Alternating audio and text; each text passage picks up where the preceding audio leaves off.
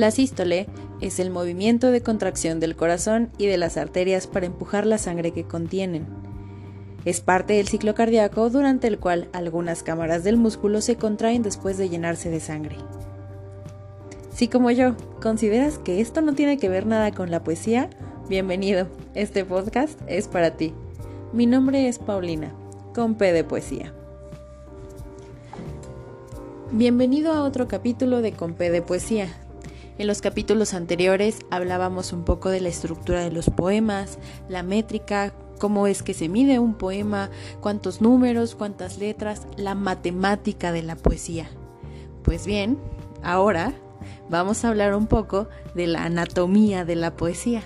Te voy a llevar de la mano con las diferentes partes que ya vimos conforman un poema y también que vamos a ver cómo desarrollan al poema.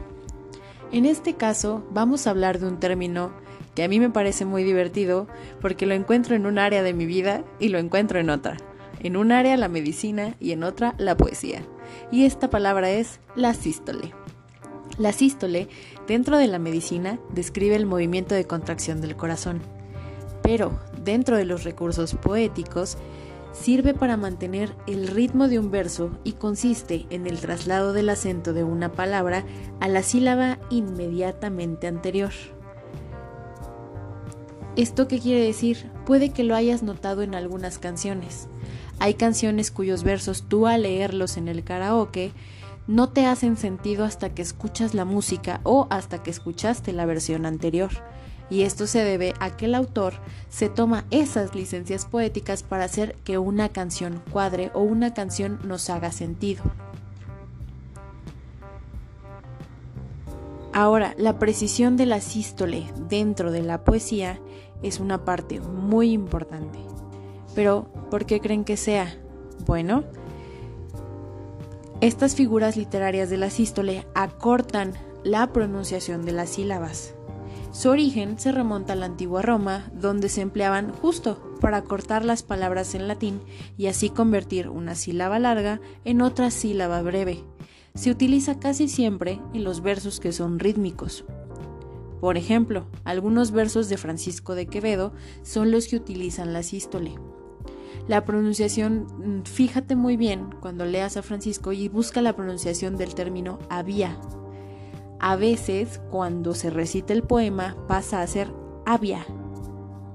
Por ejemplo, no había la estaca preferido el clavo, ni las dueñas usando cenojiles, es más vieja que présteme un ochavo. En vez de decir no había, dice no había, y esto para darle el ritmo adecuado al poema y que así el receptor, o en este caso tú, mi lector, pueda disfrutar del ritmo y la cadencia del verso. En este caso, la sístole se trata de un metaplasmo. ¿Qué es esto? Pues es una figura retórica que, como lo decíamos antes, afecta la sonoridad de los términos.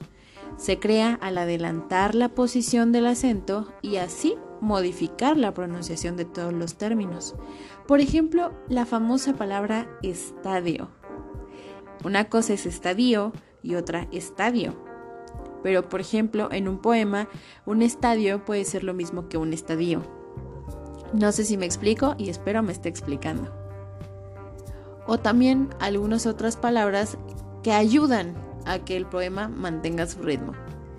Por ejemplo, su antítesis o su contrario sería la diástole, donde las sílabas cortas, que ya eran escritas, pasan a ser sílabas más largas, incrementando de este modo la pronunciación.